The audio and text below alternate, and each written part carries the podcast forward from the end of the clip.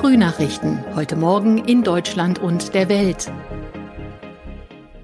Herzlich willkommen zu unserem Podcast an diesem Donnerstag, den 10. März 2022. Ich bin Sabrina Frangos. Einen schönen guten Morgen. Das sind unsere Top-Themen heute aus Deutschland und der Welt. Ukraine-Krieg, Gespräche in der Türkei, informeller EU-Gipfel und Gipfel im Verkehrsministerium. Im Ukraine-Krieg gibt es heute ein hochrangiges Treffen. Der russische Außenminister und auch sein ukrainischer Kollege wollen im türkischen Antalya miteinander sprechen. Mirjam Schmidt ist in Istanbul und weiß mehr. Gespräche auf Außenministerebene gab es ja länger nicht. Es könnte also ein gutes Zeichen sein, dass es zu dem Treffen kommt. Sind denn konkrete Ergebnisse denkbar? Also die Ukraine etwa hatte sich ja zuletzt in einigen wichtigen Fragen kompromissbereit gezeigt. Ja, das ist schwer zu sagen. Einerseits haben die Ukrainer die Hoffnung schon gedämpft und gesagt, naja, hoffentlich will Lavrov auch ernsthaft Verhandlungen führen und reißt nicht nur zur Propaganda an. Andererseits hat die Türkei in den vergangenen Tagen eine extreme Telefondiplomatie geführt. Also Erdogan hat mit Putin und mit Zelensky telefoniert. Außerdem haben der türkische und der russische Verteidigungsminister miteinander gesprochen. Und es kann natürlich sein, dass da hinter den Kulissen schon, äh, wenn es auch wenig äh, ist, schon was abgesprochen wurde. Erdogan hat zumindest gestern gesagt, er hoffe auf eine Waffenruhe. Wieso trifft man sich eigentlich in der Türkei? Also welche Rolle haben denn Präsident Erdogan und die Regierung in Ankara in dem Konflikt? Die Türkei ist NATO-Mitglied, äh, verhält sich aber bislang neutral in dem Konflikt. Deswegen kommt sie, äh, wie übrigens auch äh, Israel als Vermittler, überhaupt in Frage. Der Grund, warum sich die Türkei neutral verhält, sind enge wirtschaftliche Beziehungen, sowohl zu der Ukraine als auch zu Russland. Ähm, aber gerade im Verhältnis mit Russland hat die Türkei auch sicherheitspolitische Interessen. Also Erdogan will Putin sicher nicht verärgern. Er hat aber auch ein gutes Arbeitsverhältnis zu ihm. Das hat sich immer wieder in der Vergangenheit gezeigt. Da haben die beiden Seiten auch für bilaterale Probleme bislang immer eine pragmatische Lösung gefunden. Die Staats- und Regierungschefs der EU-Staaten wollen ja heute über den weiteren Kurs nach Russlands Angriff auf die Ukraine beraten. Bei dem Treffen in Versailles, also nahe Paris, soll es dann unter anderem darum gehen, die Staatengemeinschaft unabhängiger von russischem Öl, Gas und Kohleimporten zu machen. Sarah Geiser D. ist in Brüssel und weiß mehr. Es wird ja bei dem Gipfel unter anderem auch um den Antrag der Ukraine auf eine schnelle EU-Mitgliedschaft gehen. Es sieht aber so aus, als ob die Hoffnung eher enttäuscht wird von Seiten der EU, oder? Ja, uns liegt ein Entwurf der Abschlusserklärung vor und darin wird die EU-Kommission um eine Einschätzung zum Antrag der Ukraine gebeten. Von einem beschleunigten Verfahren oder einer grundsätzlichen Zustimmung ist da aber keine Rede. Das heißt, die Ukrainer müssen sich wohl eher auf einen ganz normalen Beitrittsprozess einstellen, der lang und kompliziert ist. Was ist denn, wenn die EU-Kommission den Beitrittsantrag der Ukraine positiv bewerten sollte? Und würde das den Prozess beschleunigen? Wohl eher nicht. Allein schon, bis die Aufnahmeverhandlungen starten, könnte es dann noch lange dauern. Da müssten alle EU-Staaten einverstanden sein. Ein ranghoher EU-Beamter hier in Brüssel hat dazu gesagt, es seien zwar alle für eine Annäherung zwischen der Ukraine und der EU, aber nur ein Teil der EU-Staaten sei auch dafür, bei der EU-Mitgliedschaft des Landes schnell voranzukommen. Der andere Teil will lieber eine ausführliche Debatte darüber, aber nicht jetzt, sondern zu einem späteren Zeitpunkt. Und was sind da die genauen Gründe? Einige EU-Staaten wollen zum Beispiel grundsätzlich nicht, dass die EU sich zu schnell vergrößert. Das hängt damit zusammen, dass es sich ja schon mit 27 oft sehr schwer gestaltet, Entscheidungen hier in Brüssel zu treffen. Noch mehr Länder in der Staatengemeinschaft würde auch noch mehr Meinungen bedeuten.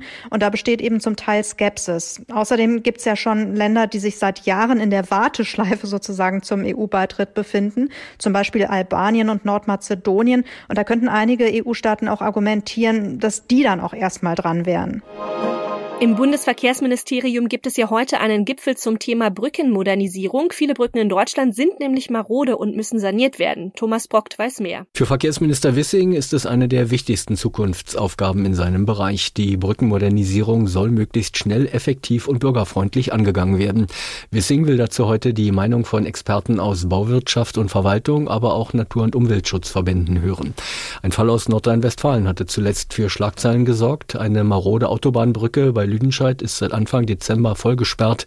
Eine zentrale Verkehrsroute von Dortmund nach Hessen und weiter nach Bayern ist damit unterbrochen.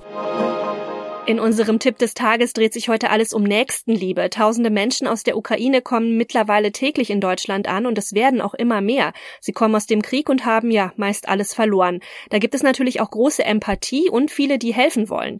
Doch was muss man eigentlich bei der Aufnahme von Kriegsflüchtlingen beachten? Thomas Thonfeld hat sich informiert. Thema Spenden, was sollte man da am besten tun? Ja, am wichtigsten ist, man sollte wirklich nur das spenden, was aktuell auch tatsächlich gebraucht wird. Also nicht einfach Kleidersäcke füllen und losmarschieren, sondern Organisationen wie zum Beispiel die Spendenbrücke anrufen oder anschreiben und fragen. Zurzeit fehlt es vor allem an Hygiene- und Babyartikeln, an haltbaren Lebensmitteln. Decken, Schlafsäcke werden gebraucht, aber auch Powerbanks und Stirnlampen zum Beispiel. Und Geld hilft natürlich immer. Gesucht werden auch freiwillige Helfer bei den Spendensammelstellen zum Beispiel, Leute, die fahren können. Und gut ist natürlich auch, wenn man ukrainisch oder russisch spricht. Wenn man nun bereit ist, Flüchtlinge in der eigenen Wohnung aufzunehmen, was gibt es denn da zu beachten?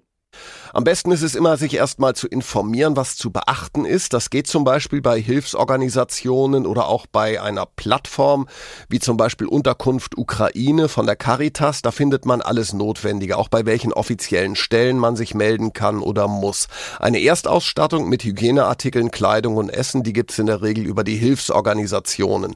Und wer Flüchtlinge bei sich in der Wohnung aufnimmt, der kann das die ersten zwei Monate so machen. Erst wenn es länger dauert, dann muss man den Vermieter informieren. Wie sieht es mit Versicherungen und Anträgen bei Behörden aus? Ja, Flüchtlinge aus der Ukraine, die sind natürlich nicht in Deutschland krankenversichert, aber sie werden selbstverständlich beim Arzt oder auch im Krankenhaus behandelt, wenn das nötig ist. Ukrainische Staatsbürger, die müssen hier auch keinen Asylantrag stellen, sondern sie erhalten laut EU automatisch vorübergehenden Schutz. Der gilt für ein Jahr und kann auf bis zu drei Jahre verlängert werden. Erhalten die Kriegsflüchtlinge eigentlich auch psychologische Unterstützung und wie sollte man sich selbst verhalten im Umgang mit Kriegsflüchtlingen? Ja, viele von ihnen, die haben ja Schreckliches erlebt und mussten vielleicht auch Familienangehörige zurücklassen. Und ein Verein, der schon länger Erfahrungen mit Flüchtlingen hat, der empfiehlt zum Beispiel, die Menschen nicht aktiv auf ihre Erlebnisse anzusprechen. Aber wenn jemand von sich aus erzählt, dann ist es natürlich wichtig zuzuhören. Geflüchtete haben übrigens Anspruch auf psychosoziale Betreuung, genauso wie auf medizinische Hilfe und Informationen dazu, die gibt's auf den Webseiten der örtlichen Verwaltungen oder bei den Hilfsorganisationen wie auch auch Diakonie oder Caritas. Und das noch, da will man als Hollywood-Regisseur einfach nur diskret eine größere Summe Bargeld abheben und wird gleich für einen Bankräuber gehalten. Genau das ist dem US-Regisseur Ryan Coogler beim Besuch einer Bank in Atlanta im US-Staat Georgia passiert. Der Regisseur hielt sich im Januar zu Dreharbeiten für die Fortsetzung seines Films Black Panther in Atlanta auf und wollte an einem Bankschalter eine Summe von 12.000 US-Dollar von seinem Konto abheben.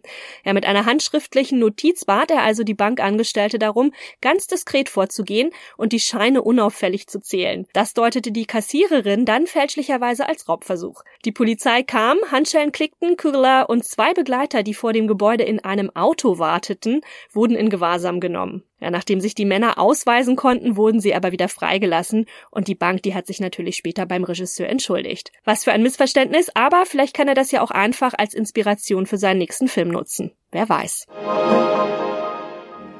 Das war's von mir. Ich bin Sabrina Frangos und ich wünsche Ihnen noch einen schönen Tag. Bis morgen.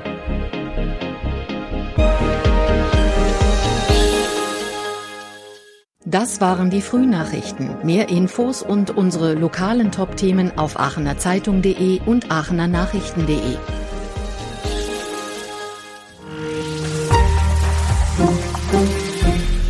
Die Frühnachrichten sind ein Podcast aus dem Medienhaus Aachen.